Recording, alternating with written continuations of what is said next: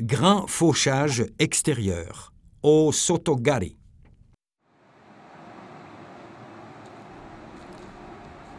Il faut d'abord établir le contact en prenant l'épaule et le coude du partenaire. On doit ensuite le tirer à deux mains sur le côté en avançant la jambe.